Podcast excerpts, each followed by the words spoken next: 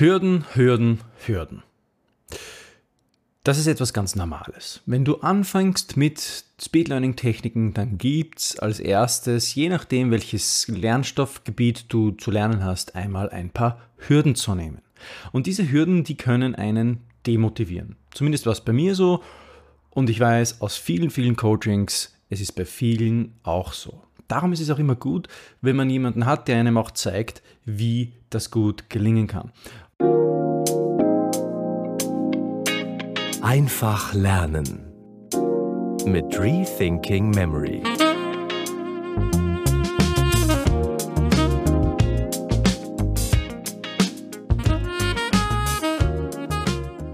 Und auf der einen Seite lernst du das hier im Podcast, auf der anderen Seite bei mir im persönlichen Coaching und aber auch im Videokurs, der jetzt bald dann erscheinen wird, beziehungsweise wenn er heraus ist, dann werdet ihr ihn finden auf rethinkingmemory.com. Dort könnt ihn ihr euch holen. Aber jetzt ohne weitere Ausschweife bewegen wir uns der Frage oder stellen wir uns der Frage, wie, was der erste Schritt im positiven Lernerwerb ist. Nein, das klingt jetzt doof. Positiver Lernerwerb. Du liebe Zeit. Ich sollte, glaube ich, meine Podcast-Episoden besser skripten, dann, dann würde ich nicht so viel Stumpfsinn da reden. Ähm, was ist der erste Schritt, um mit Speed-Learning-Techniken Erfolg zu haben und schnell loszustarten?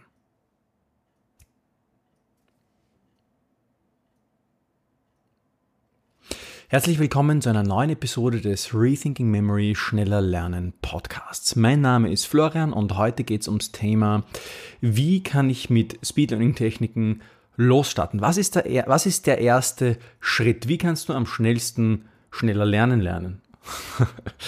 ähm, ganz einfach. Also der erste Schritt, den ich auch immer wieder äh, meinen Coaching-Studenten mit auf den Weg gebe, ist, mach dir eine Liste. Mach dir eine Liste von Gedächtnispalästen.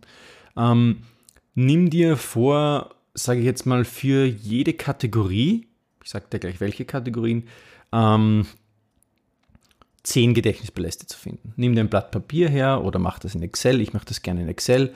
Da habe ich mehrere Datenfelder, die ich dann ausfüllen kann. Ähm, nimm dir so ein Blatt her und schau, dass du deine deine Gedächtnisverläste mal aus dem Kopf bringst. Ja? Und so eine Kategorie wäre zum Beispiel Wohnungen von Freunden, öffentliche Orte, ähm, Kirchen.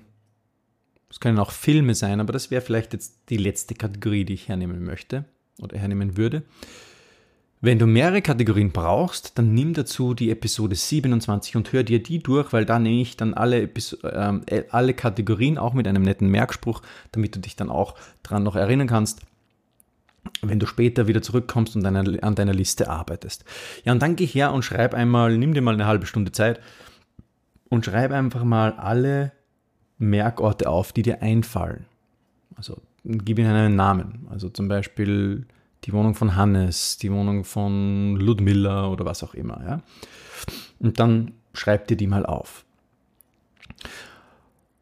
Und dann betrachte es als ein Work in Progress. Das heißt, eine, ein, ein, eine Arbeit, an der du immer wieder arbeitest. Deswegen habe ich es auch in Excel, da kann ich dann auf dem Handy mir meine Liste ansehen und immer wieder neue Orte hinzufügen, wenn ich da an einen neuen Ort komme, ähm, den ich erforsche. Ich kann dann auch noch so ganz utopische Dinge machen, wie Google Street View zu verwenden. Da gibt es auch noch eine weitere Episode hier im Podcast, wo wir auf das Thema genauer eingehen.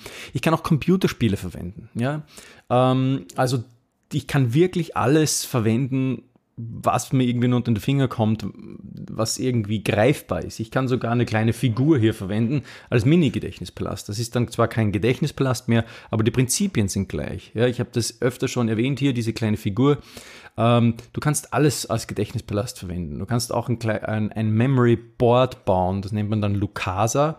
Das hatten wir in der, in der Podcast-Episode mit Dr. Lynn Kelly. Die hat uns das kurz auch vorgestellt. Sehr interessante äh, Episode übrigens, Memory Craft mit Dr. Lynn Kelly. Wenn du die dir nicht noch, wenn du dir die noch nicht angehört hast, dann wärmste Empfehlung.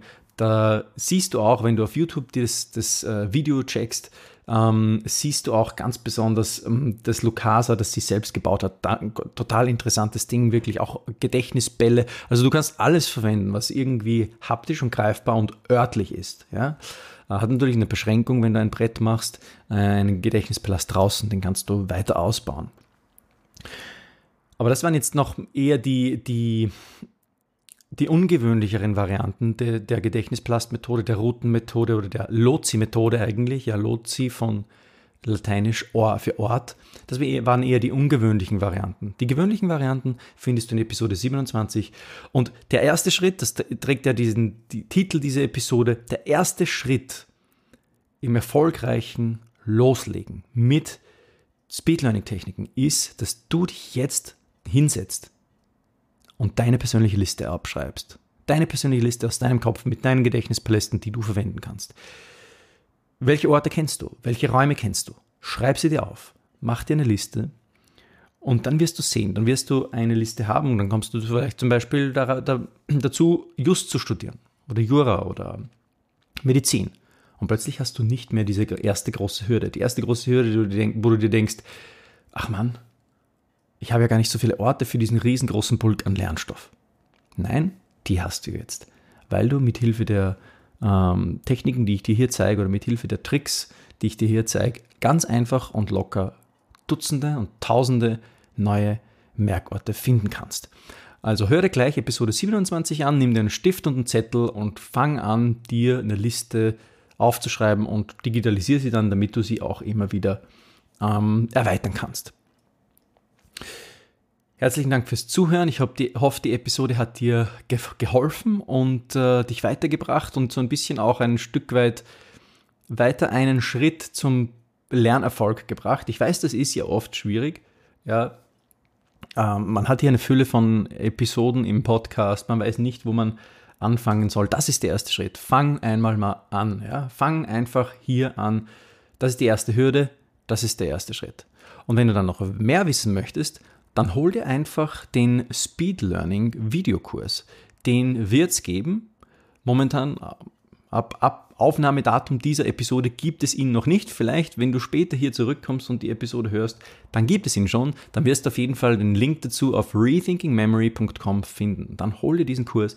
Dort werde ich dir eins zu eins zeigen, alle Schritte, die du brauchst zum erfolgreichen Umsetzen von Speed Learning Techniken, sowohl in der Praxis, wie funktionieren sie, auf was kommt es an, ähm, als auch im Training. Ich zeige dir, was, wie du gewisse Fähigkeiten äh, trainieren kannst, als auch wie du gewisse Hürden, die unweigerlich auf dich zukommen werden, nehmen kannst, damit du am Ende wirklich ein Speed Learner wirst, der dir Techniken erfolgreich in sein Leben implementiert und sich sehr viel Zeit spart und enorme Freude hat am Lernen.